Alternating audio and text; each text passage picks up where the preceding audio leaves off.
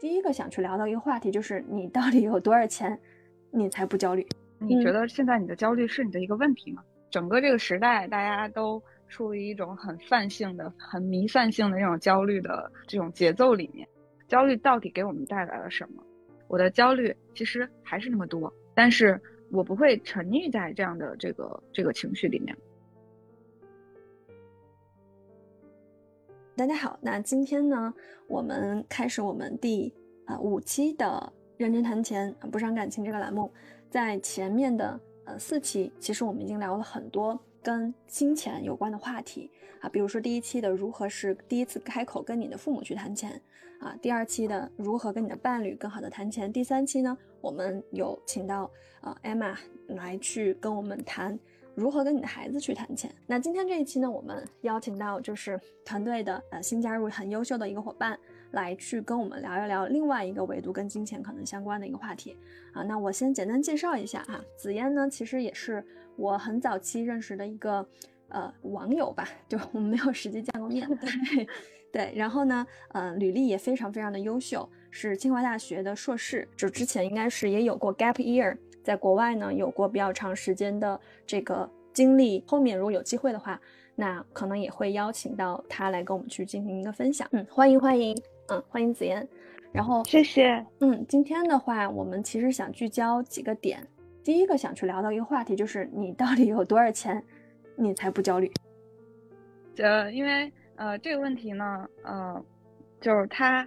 它的这个背后有一个隐含假设，就是呃有了。一定数额的钱，然后我就不焦虑了。嗯啊，所以我本身是觉得，呃，这个假设可能在我这儿就不太成立。就是呃，别焦虑不焦虑不是用钱去衡量，就是钱它钱确实是一个方面。然后就是呃，如果我真的感受到了金钱的匮乏，就是呃，我我确实缺钱，然后因为钱的问题让我无法实现很多事情。如果我有这样的一个呃考虑的话，那我可能就会呃焦虑。呃，所以，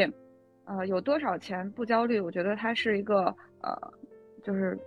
它是一个很、很、很辩证的去看的一个事情。嗯，呃，比如说，呃，如果从非常实际的层面，我们肯定是要保证自己的基本的温饱和，嗯，不管就是在一定，比如说在北京这样的城市，我需要多少钱去生活，然后，那我要考虑到我未来的。呃，更长期的生活规划，我需要多少钱？嗯，但是呢，我不可能说在我呃二十多岁的时候就开始给自己存到一笔，呃很可观的数字，我一直努力工作，然后去赚钱。嗯啊，就是我可能会牺牲掉我其他因为钱带来的其他的快乐 经历和快快感。明白明白。嗯，然后呢，到三十岁的时候，可能我才会有呃这样的一个呃更。怎么说呢？更从长线去考虑这件事的准备，嗯呃，但是呢，呃，我始终认为，就是，嗯，我我有我有多少钱才会不焦虑这件事情，其实更关乎于我们对自己和对生活的信心。之所以会去跟您讨论第一个问题，因为我可以简单讲讲我对这个问题的一个前后想法的一个变化，你也可以从你 专业的角度。对，比如心理学、脑科学的角度去 去分析一下，因为我我是觉得你的想法可能跟我是完全不一样的。对，嗯，早期的话，其实刚参加工作的时候，啊，那个时候可能一个月的收入税后不到一万块钱，然后你要刨除呃，在北京嘛，刨除房租和你日常的这个生活开支，可能你一年的存款不到一万块钱，就也也许几千块钱都不到。那个时候我的状态是这个样子。啊，所以对那个时候的我，我会觉得好像是不是账户里面的钱啊突破一万啊，我就可以不用焦虑了。这是那真的是那个时候我的想法，嗯。然后后面呢，因为你随着收入的变化嘛，然后你工作的能力的这个提升嘛，工作机会的改变啊，收入可能会变多啊。这个时候你的银行就是余额账户就从原来可能不到一万几千块钱，变成了慢慢可能有个小几万块钱啊。那个时候你又会去想，反正我那时候会去想。哎，什么时候我的账户里面可能哎有个十万块钱，我会觉得没有那么焦虑，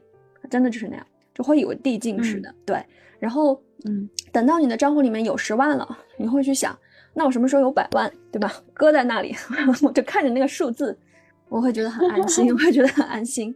但是这个事情呢，它就真的就发生了啊，就是那后面呢，可能两两三年之后嘛，工作的变化、机会的变化，那我确确实实的银行账户里面就放了有百万这样的一个资金在那里的时候，我依然很焦虑，我依然很焦虑。所以我前两天还跟还跟那个戚老师在去聊，我是说我我说我想问你一个问题啊，我说为什么账户里面有十万的时候会焦虑，账户里面有一百万的时候还是还还是会焦虑？对，感觉就是，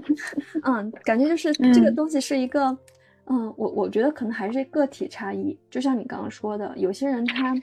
他不会觉得金钱的多少，呃，是决定他幸福啊、安心的一个唯一因素。他觉得只要说我日常的基本生活能够被满足，对吧？我我然后我可以获得一些金钱以外的其他的这种快快乐啊，那就 OK 了，我也不焦虑。但对于像我这样的，我觉得其实可能好多一线城市奋斗的年轻人们都会有这样的问题啊，比如说换了一套这个一居室，就想要去换更更大的两居室、三居室，对吧？然后可能年入了百万，又希望有更更大的这个空间，就始终好像没有达到那种啊理想的安全的这种状态。对，那这种情况，对，怎么样才能不焦虑呢？我其实想问一下。对，哎，其实。呃，在我过去的这个经历里面，呃，有几个可以值得分享的点，呃，就是因为你刚才提到，就是比如说你的账户的数字一直在增加，然后你还是在保持这个焦虑，嗯，然后，呃，我觉得可以从好几个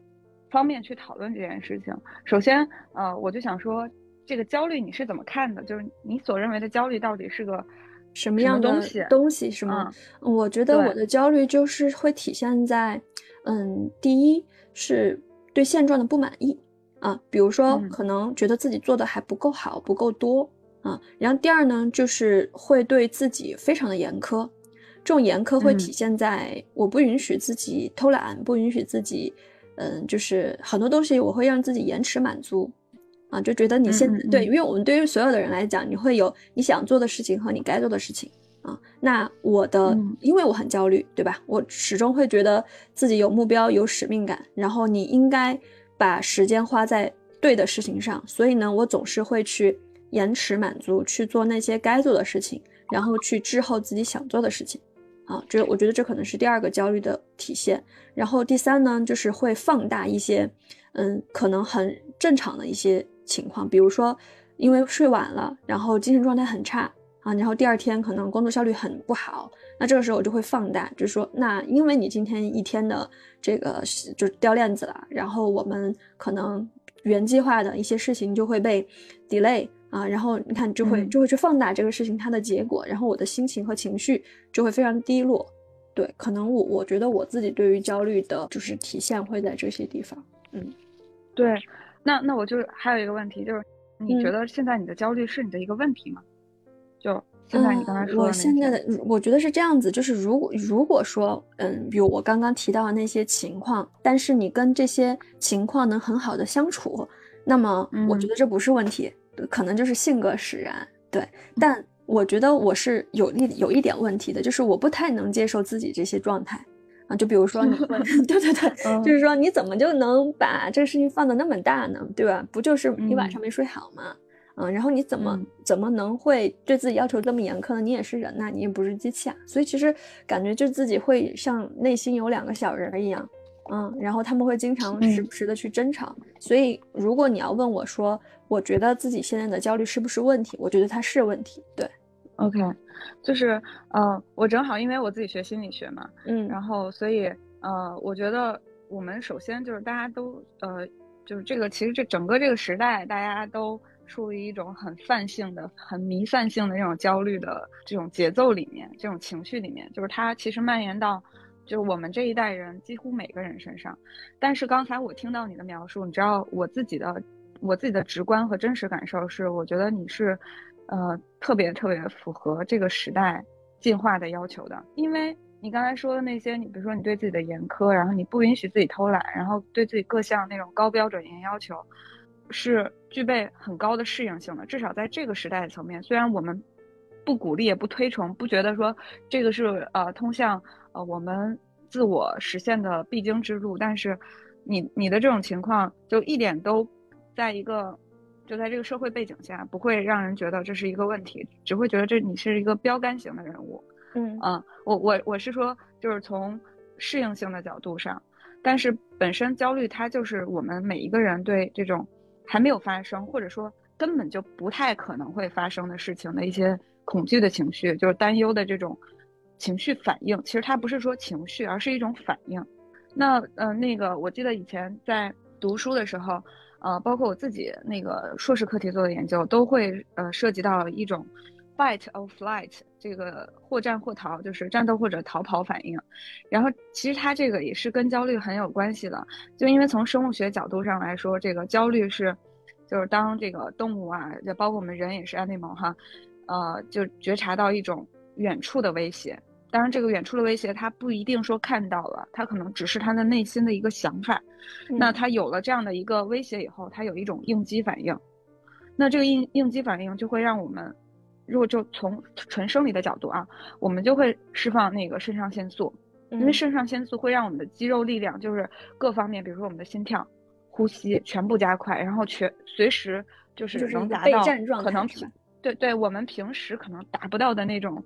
呃，就是身体的高峰状态，然后来应对那些可能的难题。但是那些难题都是我们，当然都是我们觉得可能会发生的啊。然后这样的话，我们的这个，因为呃，你的血流速度一快，我们的这个肌肉啊，胳膊就是我们的肌肉不就充血了嘛？一充血不就更有力量，然后可以加速嘛，对吧？包括我们自己的瞳，呃，我记得，呃，也有实验，就是包括我们在肾上腺素就是。飙起来的时候，我们的瞳孔也会放大，因为其实我们瞳孔放大了以后，视野就会更大，然后会会看得更清楚，对吧？这个就是这个所有的这个我刚才说的是应激的心理基础，但是焦虑本身也是一种，就如果是那种弥散性的焦虑，是也是一种应激，它就是让我们随时准备为我们担心的事情战斗或者是逃跑，你要么就是逃避我们焦虑的事儿，要么就是为了他而战斗。呃，这个在我们这个行业里面，我是深有体会。你你也会有这样的感觉吗？现在？呃，我我当然，我感觉我是真的是跟焦虑，嗯，就是焦虑跟我也是非常熟悉的朋友。而但是我现在是渐渐学会，虽然我不能说完全 handle 这一切，但是我是跟他就是相交手了十几年，觉得好像。而且是那种确定性的，就是从我觉得从我的身体，从我的社会功能 已经受损的情况下，嗯，然后和他相处，啊，为什么这么说呢？就是当我意识到，嗯，就刚才我说的这些生物学的生物啊心理学角度上的这个意义来说，其实焦虑是对我们非常有用的，就是因为这样的焦虑让我们可以一直保持一个比较快的速度进进步，嗯，可能是相对于我们周围的一些人可能会。你这个周围的人不是说可能具体的某某些人啊，我是说可能在同龄人之间，那因为我们一直处于这种焦虑状态，所以我们一直很努力。明白。这一点我觉得在你身上也是，呃，我我我感觉我也目睹了这一切，从我认识你到现在。就是确实你是一直很很快速进化的状态，这也是为什么我很信任你，然后成为了是吧？从你的客户成为了你的伙伴，怎么就打起广告了。不不不，这个确实是我的这个想法，但是就是，而且还有我我现在真的是想，不是说在鼓吹焦虑，而是我们必须要看到焦虑到底给我们带来了什么，而且他们让我们就在这种风险，尤其是我们这个行业里面。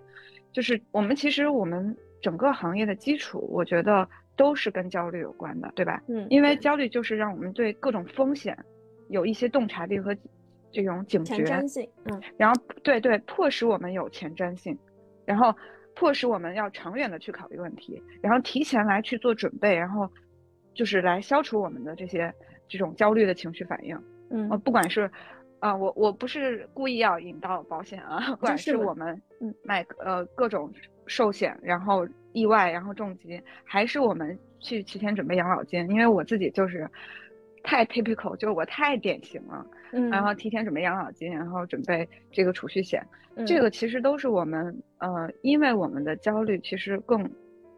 可能会更加提前的到来，或者说更加弥散性的渗透到了我们思考我们自己的各个。就是各个领域吧，然后就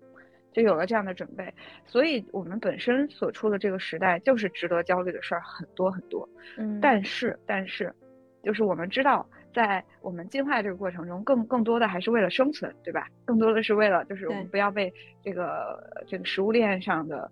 怎么呃哪哪个环节我们被 kill 了或者怎么样。那我们现在这个时代值得焦虑的事儿，其实远远超过了生存的范畴，对吧？嗯，就是其实说实话，就是我们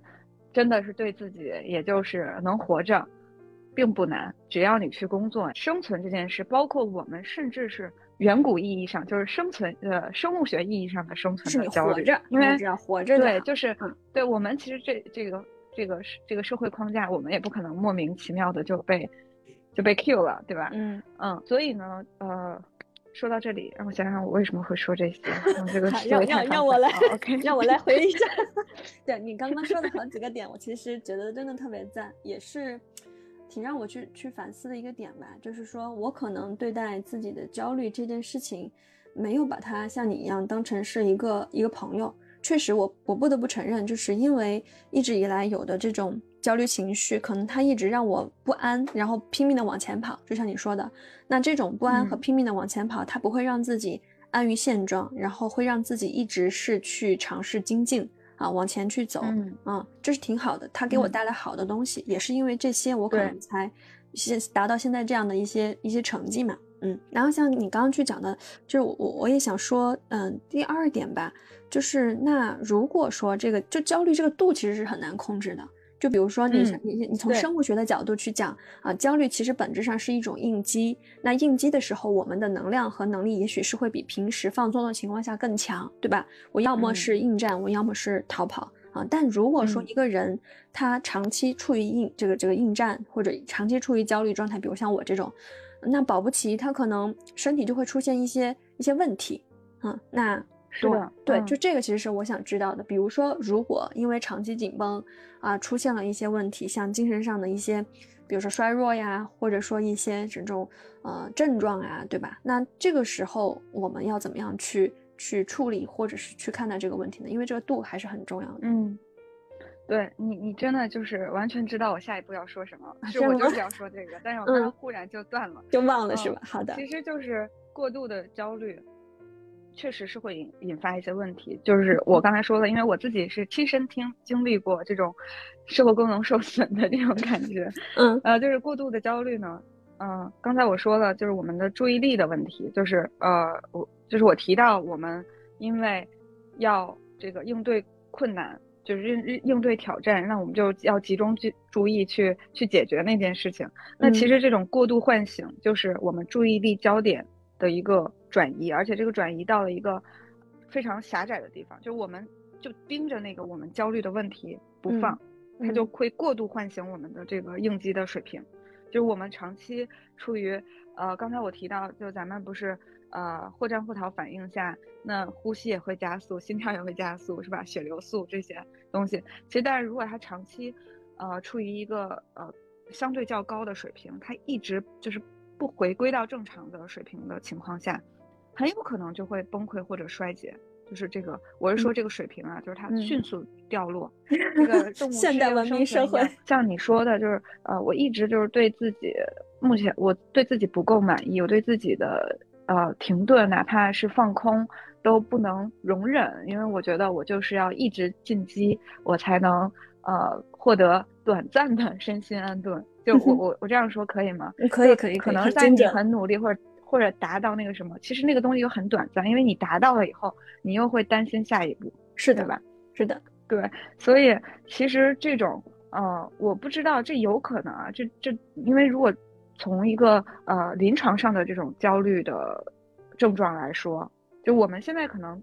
呃，不一定达到临床上的症状，但是我我们可以倒推过来去想，因为临床上的症状很多就是它可能源于很多这个童年上的积累。啊，但这些事件并不是说创伤啊，就是我们跟我们本身人格特质有关，然后跟我们呃曾经在成年之前呃经历的很多事情，包括我们心理上的诉求都有关系，有可能啊，这都是可能性。但是至少在我们成年以后，我们的那些真正很很泛化、很呃一直弥散在我们整个这个背景里面的这个呃就是那种恐惧感。嗯，始终是被激活的状态。这种激活的状态呢，就是只能短暂的被解决。然后往往它就是跟我们生活，就是日常的工作生活有很多类似的，呃，哪怕就是一点点类似的刺激的一种那种累积，累积到一定程度，就是一定的程度了以后，那我们，呃，怎么说呢？就是会有一些紧张的情绪，嗯，但是这种紧张情绪呢，又让我们有一种怎么解释？就是有一种无助的感觉，也许是无助啊，嗯，但是这种持续的，它的这种无助，嗯，体现在它的持续性。对，包括我们一一段时间主动的，对我们主动的努力也很难，就是 under control。对，所以在这种情况下呢，我们就会去做一些更加消极的解释，或者是预测一些更加坏的结果。嗯嗯，那如果要是在这样的持续不断的，其实这个这个这个呃过程中，它就体现了一种对抗性。嗯嗯，这种对抗性的时候，我们如果真的是从大脑层面来说，不管是我们从海马，海马就跟我们记忆相关嘛，对吧？包括我，我我为什么要说海马，就是因为我们的记忆它可能跟我们成年早期会有一些，呃，焦虑的记忆和情绪有关，然后那它就重新激活了。那还有一些刺激信号，就是包括一些。可能对于一个就是心很大、没有什么感觉的人啊，对他们来说，就这个刺激信号就没什么意义。但是对于我们这种敏感型的人，然后就是一个很很很大的，就我们的阈值比较低，呃，那一点点小小的信号，就我们就没有办法容忍，马上就激活了，就是这种感觉，让我们一直处于呃内心处于就是觉得我我始终在危险的情况里面，嗯，或者说这个危险就是加引号啊，这个危险就是其实是我们定义的危险，一个危险，对对。但这个确实是一种假设，就是本本质上从临床上来说，它就是一个被歪曲的认知。明白，就可能它没有那么严重，或者没有那么多的危险，但你自己因为年少时候的记忆也好，或者你自己的习惯，就会把那那个东西解读为是危险的信号。嗯，对，它是一种就是那种累积的东西，可能因为我们的认知也确实在调整，我们成熟了以后，但是就在这样的一个情绪下，我们对很多事情的认知，它是一种模式，就变成了一个认知模式，就不断的被歪曲。这个被歪曲，它也不是说那种它是消极的，但是它并不是这个，并不是听上去那么糟糕啊。嗯，但是它一定会让我们的注意力变得非常的狭窄，就是我们。我们甚至只能看到我们想看到的东西，就是我们甚至只能看到危险。别人都说，哇，你做的好好呀，你这个你真的挺，你好有能力啊，啊，你那个赚钱能力真不错。但是，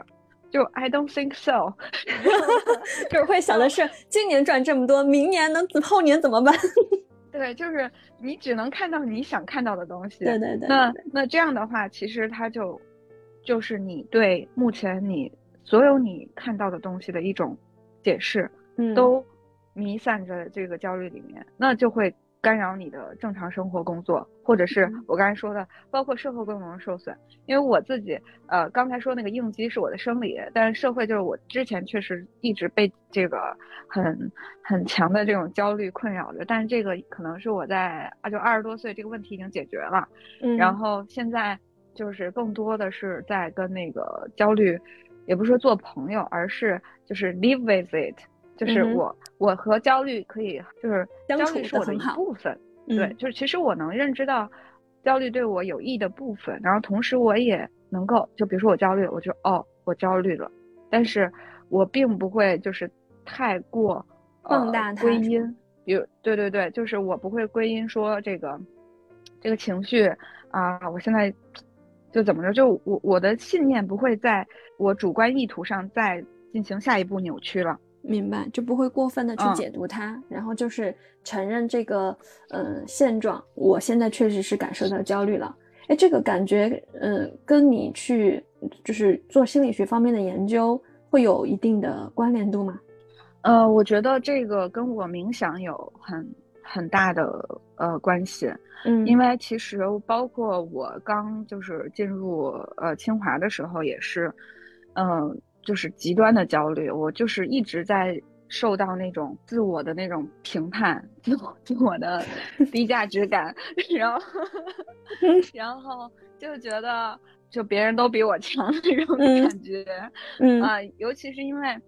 我是一直对自己都很有信心的，就不管是对自己能力呀，还是学习能力，就各方面吧。然后，但是呃，我进入的就是我从一个本来学英语的，然后到后来学习这个心理学，然后又大量的内容是跟我之前的整个学习轨迹和生活轨迹，甚至工作都是完全正交的关系，就没有任何一点关系的那种。嗯嗯。那。呃，所以其实心知在一个那样的环境里面，其实对我来说挑战特别特别大，所以我当时确实受到了注意力水平，我我能感觉到我已经无法集中任何注意力了，就是我做任何事情都很那个什么，然后当时就参加了，就开始做嗯正念冥想相关的一些团体治疗，嗯，然后嗯就是提升注意力水平的，然后当时是做了八周的这样的训练。呃，确实对我来说，并不是说一个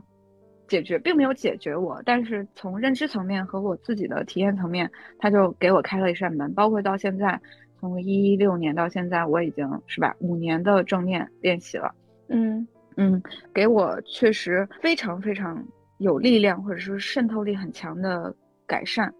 所以我们一会儿也可以聊到这方面关于，因为我觉得这个其实可能对于很多人都挺重要的。嗯，然后我刚才你问我就是金钱，就是多少钱才能不焦虑？然后我就是想到了，引申到了这个呃焦虑的基本基本层面到底是什么？然后嗯，特别好，你你也可以把我往回拽一拽啊。嗯，对，没有，我觉得特别好。其实你的一层一层的去，就是抽丝剥茧的去讲这个东西，在听你去讲这个过程当中，我也是在不断的反思我自己的问题。我觉得就像你你点的那个点一样，就好像就是那个样子，会过分解读，然后会去归因啊，然后呢会去就是联想，就把一个本本身很正常的事情，去过分放大的很严重，然后让自己去对这件事情的结果产生过于强烈的反应。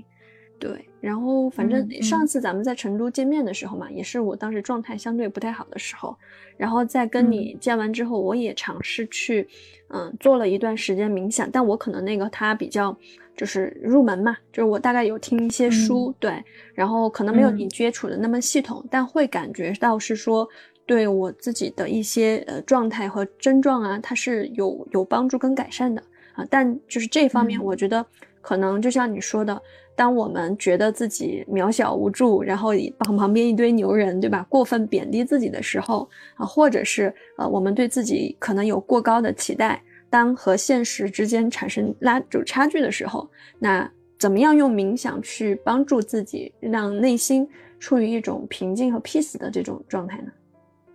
嗯嗯，就是，嗯，我觉得这个这个问题为什么？我会觉得，我想，啊，不能说纠正啊，我想重新的表述一下这个问题。好，可以，可以。就是我可能说的不就是当我那个啥，不不，你说的没有问题。就是其实，但是我听到了以后，就是很可见，就是你确实是一个处于焦虑水平。对，就是我希望把它变成是一个工具，是吗？啊，不是不是，呃，变成工具，其实我们每一个人都有可以有自己对它功能性的表述。但是，呃，如果我们真的期待冥想或者说正念。呃，正念冥想能给我们带来一些呃真正实实质上的改观，或者说能真的带我们走向平静的话，那呃，我们往我们肯定是会失望的，就是就是这样的一个嗯，就当然我我们把它解读成目的也好，或者是我们的一个愿望也好，它确实是呃有的时候它不是我们做正念练习的一个，就是它它会变成我们的一个阻碍，嗯，因为你带着目的去做这件事。带着目这个目的就是带着目的没关系，嗯，但是就是带着这个目的有点就是会让有会让我们本来就呃有就焦虑的人更加的焦虑，因为你得得嗯就是你最后得不到这个结果，你会更沮丧，你会更难受。对我自己其实。就是从我后来，包括我，呃，修了一些就是学有学分的课，也也是专门去学习正念，然后到我毕业以后，一直还接受一些正念的，呃，团体练习啊，还有个人练习，这些就是各种各样的课，我也好奇的，因为毕竟我当时感觉正接触正念的时候，还周围没有这么多正念的 这种资源练习的，呃。就这种风声嘛，包括我自己要做硕士研究的时候，想研究正念也，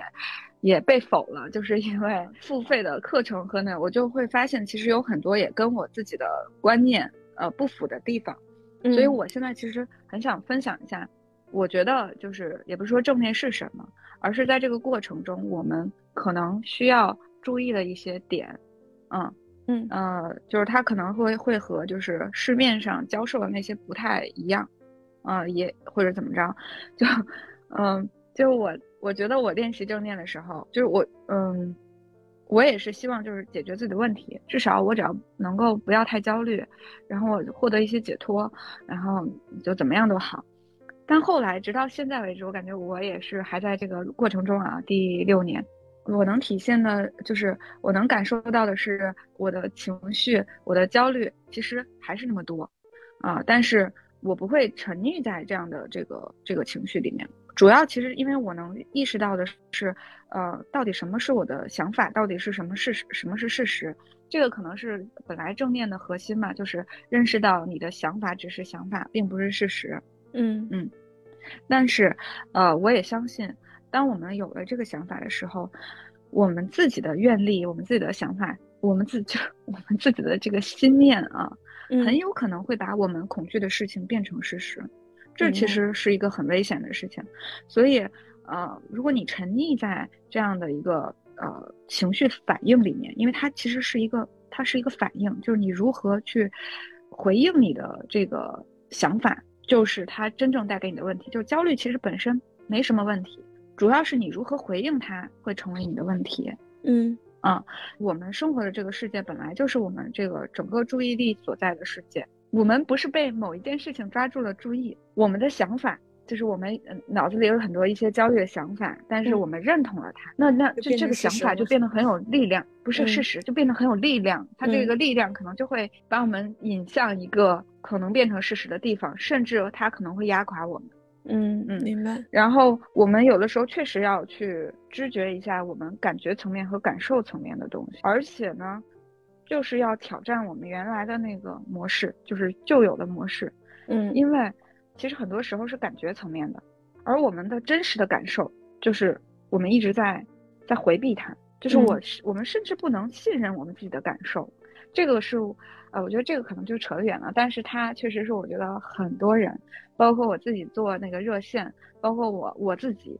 都。都多多少少会面临这样的问题，只是我可能因为正念练习时间比较长，所以我我的觉察的能力一直在精进，所以有的时候我能觉察到自己，呃，正在回避什么，就是我我是如何，比如说我开始攻击我自己的时候，其实我能意识到，哦，我开我又开始了，其实我已经跟，呃，从感觉层面和感受层面我已经做了分离，然后。二来就是我自己也会写，经常写日记啊什么的啊，可能这是个方法吧。但是这是我从我个人层面的，我会学着用更加温和的方式去啊看待自己所有的这个经验。这个经验就是我的感受层面的经验，包括感觉层面的经验。然后，但是我就不再跟他对抗了。其实这些东西啊，这些话说起来就很抽象，听起来感觉没有什么内容。没有，我觉得还挺挺那个啥，就是听你去讲，我会不断的去想一些场景。因为我前两天是刚好听那个樊登读书，他有去讲一本书，然后里面大概讲到的有一个概念，其实跟你刚刚提到的，我觉得非常，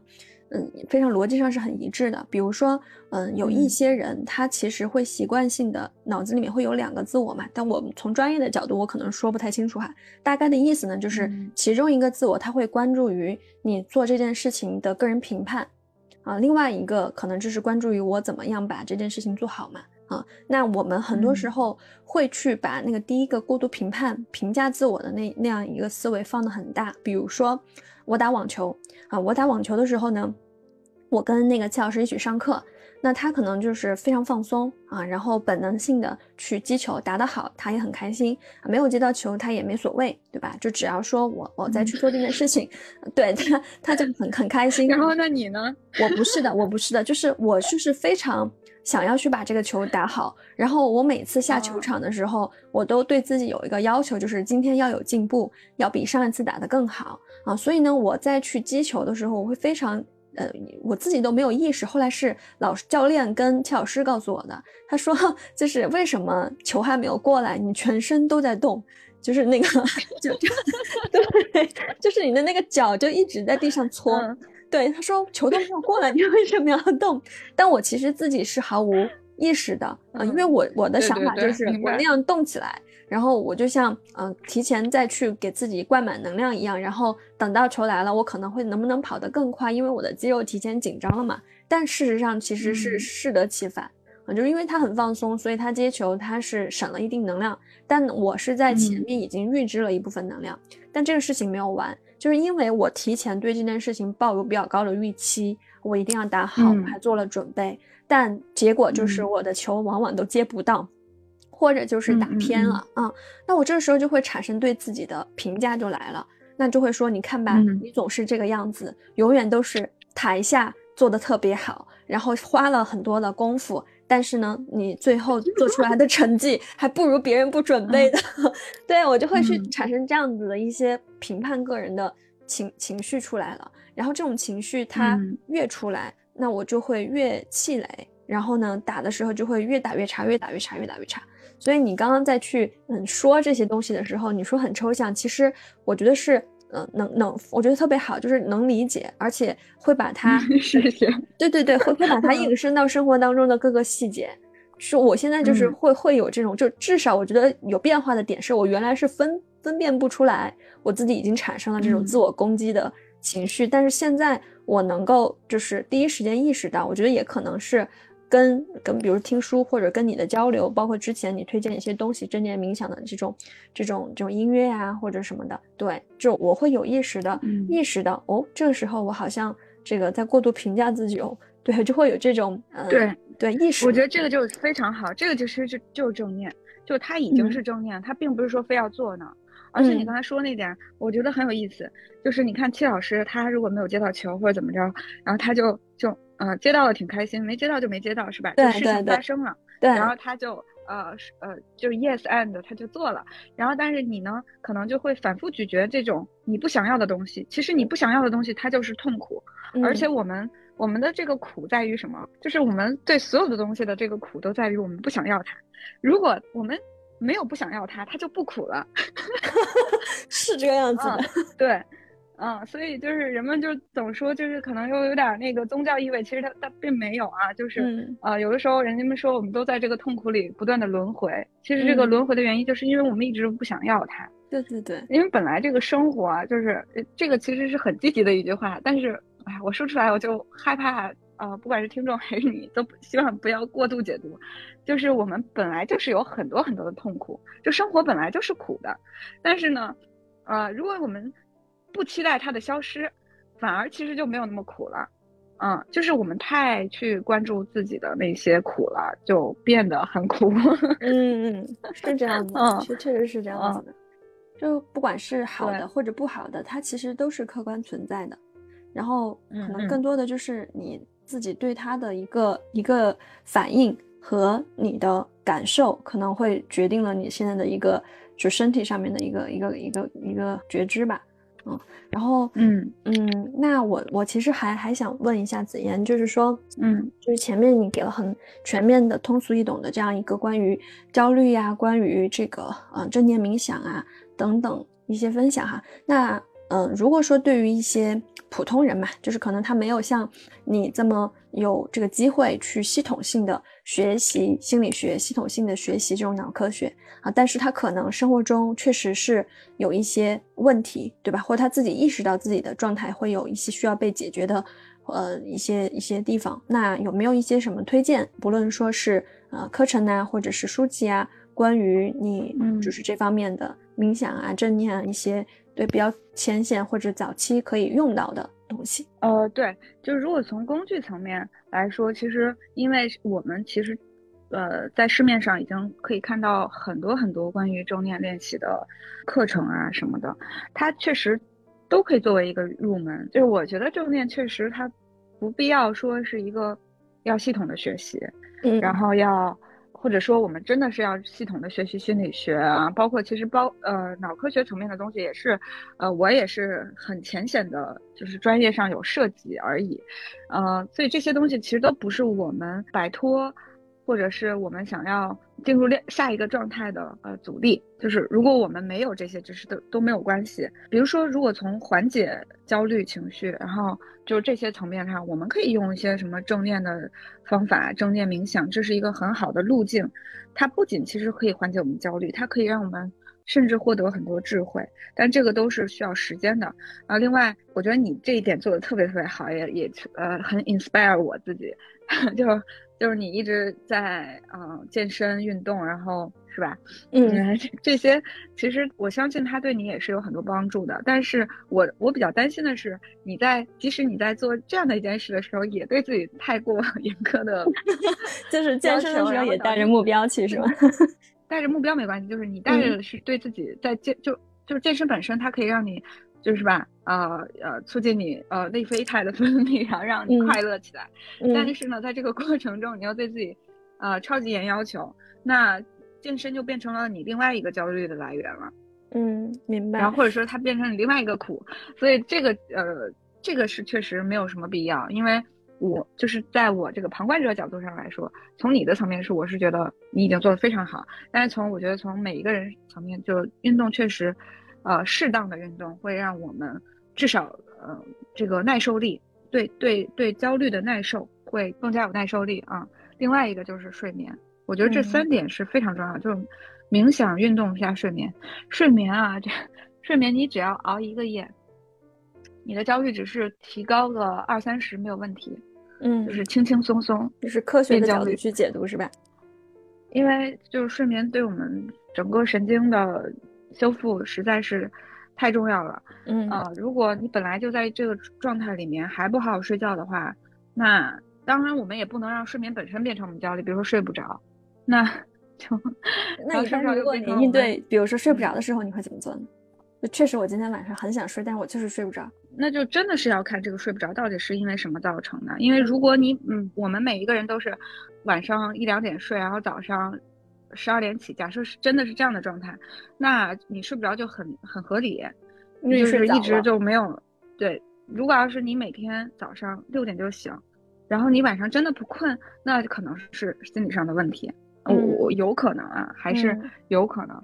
但是如果在睡不着的时候，也能够，比如说你去听音乐，你不要再看手机了，然后不要再过度激活你其他，就是激活你自己的，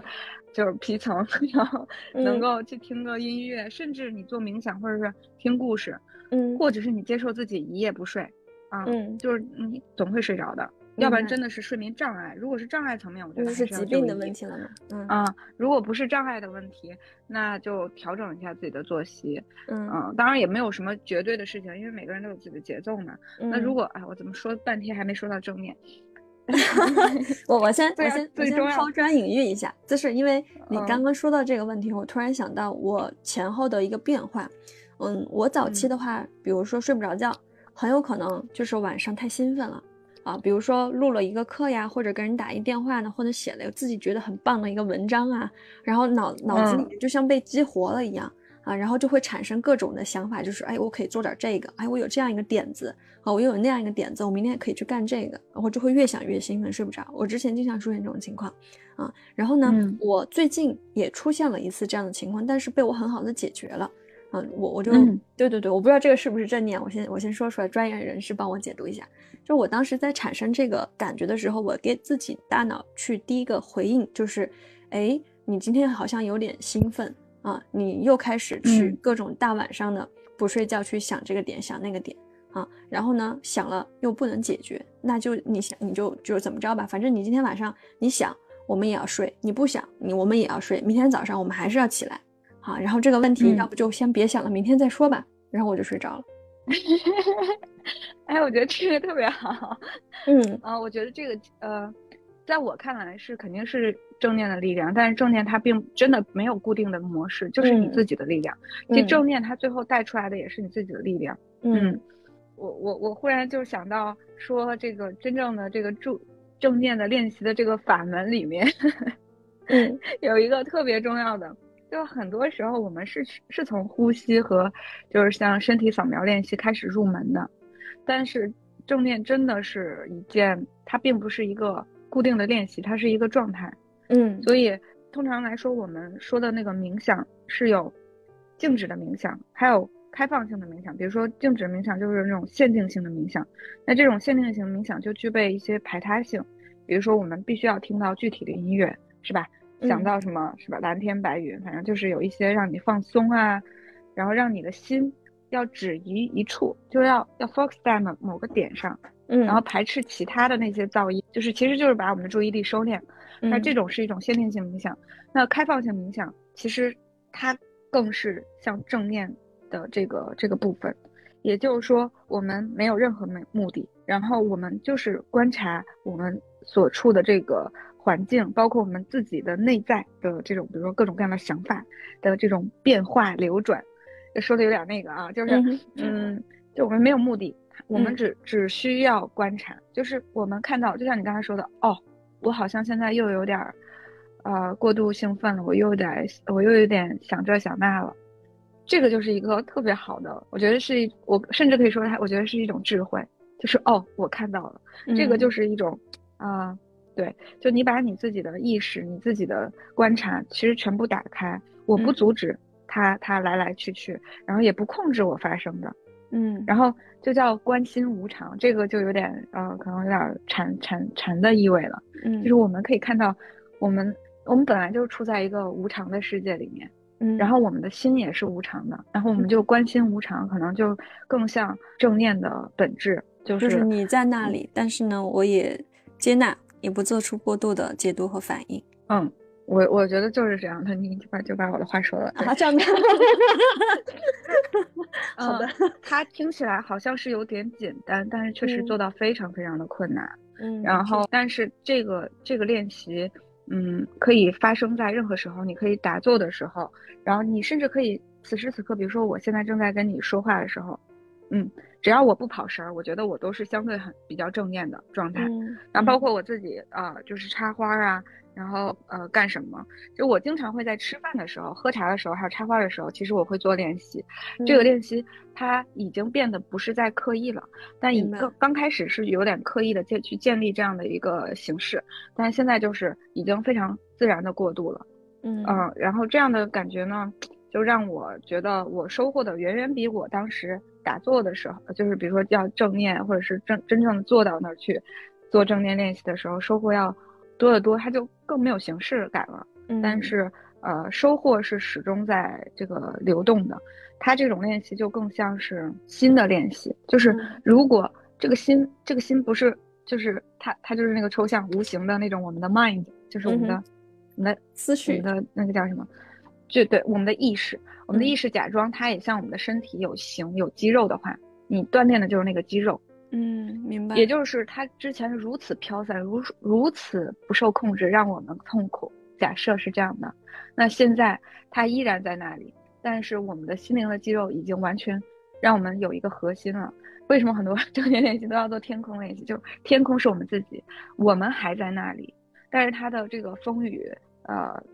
风雨，然后多云，是吧？还有各种呃阳光灿烂，就是它的这个天空上的变化是无常的，时时刻刻都都在变化。我们就像观观云一样，来来去去去观观念我们自己的这些想法，但始终我们是天空，天空是永远不会变的。然后包括对，就是我那个我还有一个小诗，那你就直接背吧。嗯，就是呃蓝蓝的天空深不见底，呃星星就像那些小石头，嗯。白天的时候我们看不见，嗯，就是这些星星，看不见，它就在那里。嗯，好了，没了，没了，大概是这样啊。其实很很好，对对对，就是就线下去，如果说去做这个分享，我觉得会更有感觉，但。对，特别棒，没关系。我就忽然，其实我是忽然冒到脑子里，所以就说到，这并不是我在我的计划中。嗯，果果然是行云流水一般的这个这个思路啊，挺挺好的。行，那我最后一个问题吧，就是，嗯，关于比如说，嗯，刚刚有提到很多东西，焦虑，然后这个正念的冥想，对自己的客观的这个觉知啊认识。那因为我知道紫嫣其实也是在今年。做了一个比较大的一个转，呃，去年啊，去年做了一个比较大的一个转型嘛，转到了这个嗯销售的行业，然后跟我们一起去做 broker 保险经纪人，对吧？那其实从世俗意义上去理解这份工作，它其实本身就像你说的，就跟这个社会的现在这个状态一样，它其实是自带焦虑的，对吧？它会有很多呃外在的一些所谓的压力啊、要求啊，还有考核呀，这些东西是硬性的，对吧？而且它是始终存在的啊。那我想知道的就是，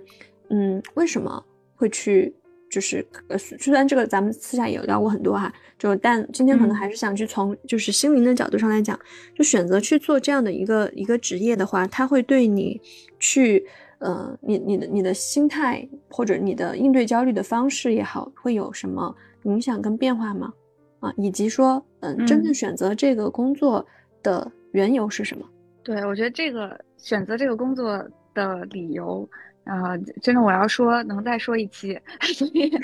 所以 我觉得可能就从今天我们主要讨论的这些呃这个主题来说的话，首先就是我本来就非常认可，呃整个保险行业，然后以及它能给别人带来的价值，嗯，我觉得倒是可以跟嗯发散呃有点发散，但是想回应一下你最初问我那个问题，有多少钱不焦虑这件事情，嗯，呃可以跟它做个结合。嗯，首先，我认为就是有钱，并不代表是我的价值，就是我的价值并不在于我有钱，然后我的价值在于，呃，我是我自己，然后那我就是我的价值，呃，包括我做任何事情，我之前也做过咱们团队的分享，就是我我也是我的目的，我也是我的价值，那这个背后它就涉及到啊，我是如何对自己本质的这个信心，就比如说。比如说，你你问我这个多少钱才才算，呃，不焦虑啊？呃，那对我来说，这个钱啊，这个东西就是一个结果。嗯，呃，我不是感觉不到自己的匮乏，只是当我感觉到的时候，依然是呃现在的状态，我不会觉得我赚不到钱。然后，那我主要是因为我自己觉得我能成事儿，那我能成事儿，财富就是结果嘛。然后，而且它也是一个自然的奖励。嗯，而且呢。呃，我特别这个过程中，我也是非常认可。嗯，长期以来，就是我们，就是你作为我的经纪人的这个我自己的观察，还有我自己的一些思考，就是我非常认可的是这种长期主义的价值观，就是呃赚快钱或者赚一个呃去找一个体面的工作，可能对我来说，就是这个我说的这个体面价值是主流世界大家认为传统意义上来说，呃。应该怎么做？应该怎么做的那些东西，其实，哦，我我已经摆脱了那些束缚，所以我觉得我对自己是已经有了一些掌控感和，就是或者是我不对自己，我对我所在的环境，啊，是有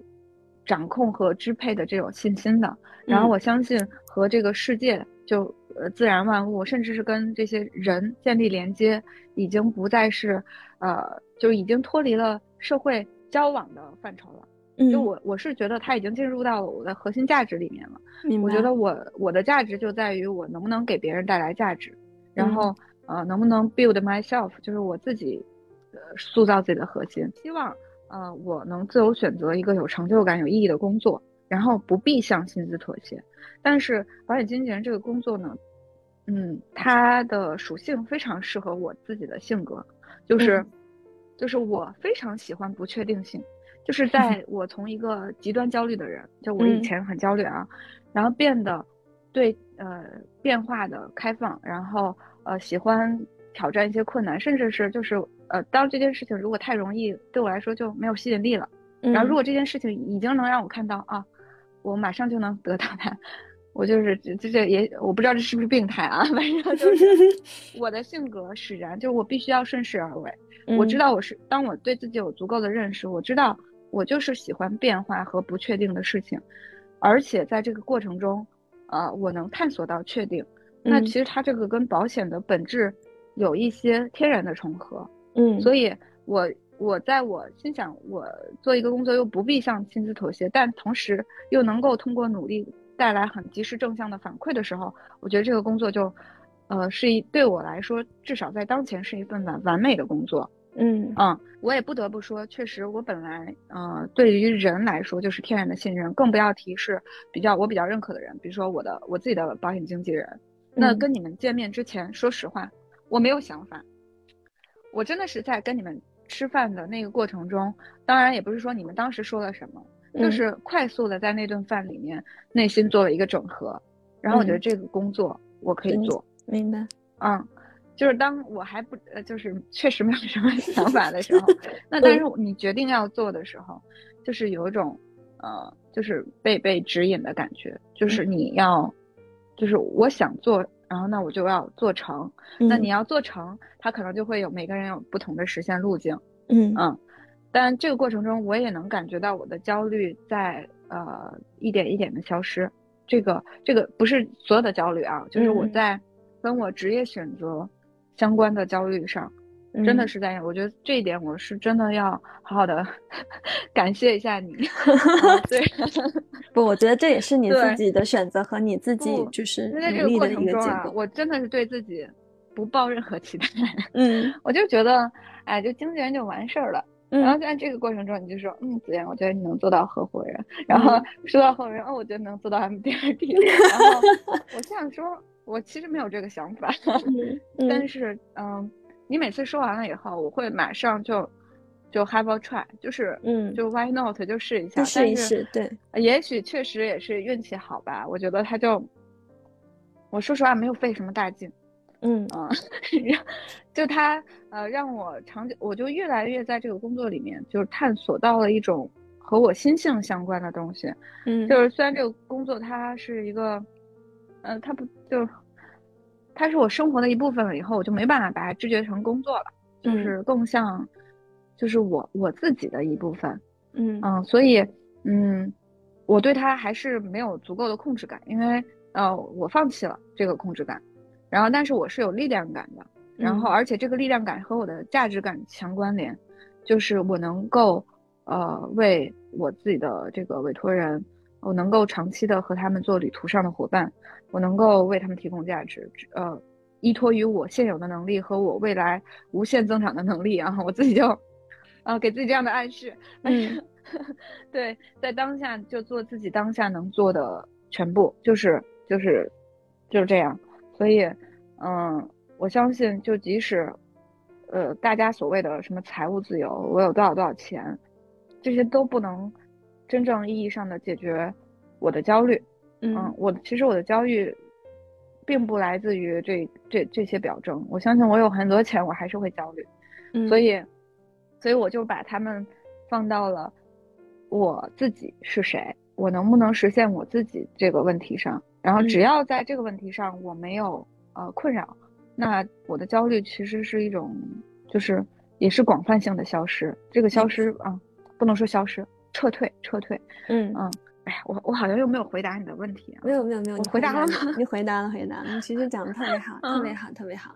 对，因为就是为为什么要找紫嫣来去做这个分享呢？因为我原先哈，我以为你是对待，比如说金钱呐，啊，然后焦虑啊，其实更多的还是。没有那么在意的感受哈，只是至少给我的感觉会是这个样子，对。然后觉得对自己呃能力呀各方面赚钱的这个呃就是能力非常有信心啊，你给我这样的感受，所以我会觉得，哎，那可能是不是我们是完全两类人，对吧？那我可能代表的就是那种始终会有焦虑，然后呃无处安放的这种这种这种心灵吧，和更多是这样子啊。然后你可能代表的就是，哎，我能够去，我觉得我自己 OK，我对自己很有信心。啊，然后很多事情我都能接纳，然后没有那么多呃杂念的那种感觉，对。但我觉得今天嗯听下来，你去解读，包括说自己也曾经因为焦虑啊，或者说那个应该不算焦虑吧，就是对有有过一些我焦虑啊，你焦虑吗？嗯，对对对对，就是听听下来，就是你原来你也会有焦虑啊，然后我还挺挺挺挺惊讶的。但是呢，我觉得就像你说的嘛，本来这就是正常的一个现象，对吧？然后最关键的点呢，就是在于我们在去嗯应对焦虑的时候，我们的反应，我们我们怎么样去跟他相处啊？然后用什么样的相处方式？我觉得可能这个会是对于我也好，或者对于其他很多人，我觉得比较大的一个启发。嗯，然后行啊，今天就非常非常。感谢紫嫣来跟我们做的这一期分享。然后我的感受是，紫嫣其实还有其他更多的很多其他方面，就除了我们今天聊到的关于这个冥想啊，关于这个呃心理学，还有他自己如何去应对和和焦虑相处，其实他还是有很多的人生经历，比如说应该是早年间的背包旅行啊，很有故事的，包括说。清华大学毕业，对吧？本来你可以去继续选择自己关于科技行业的从业，但是呢，却毅然决然的选择了现在的保险经纪。我觉得这背后其实也有像很多的故事。就像你刚刚说的，如果放开讲，可能这个又能讲一期。对，那我们今天就把它这些先攒在这儿，然后回头呢，我也会跟你去约时间啊，我们有机会在后面的话题里面再去跟大家聊一聊刚刚说到这些问题啊。那我们今天就呃先这样。然后下期再见，嗯，拜拜，谢谢 Chris，嗯，拜拜，拜拜。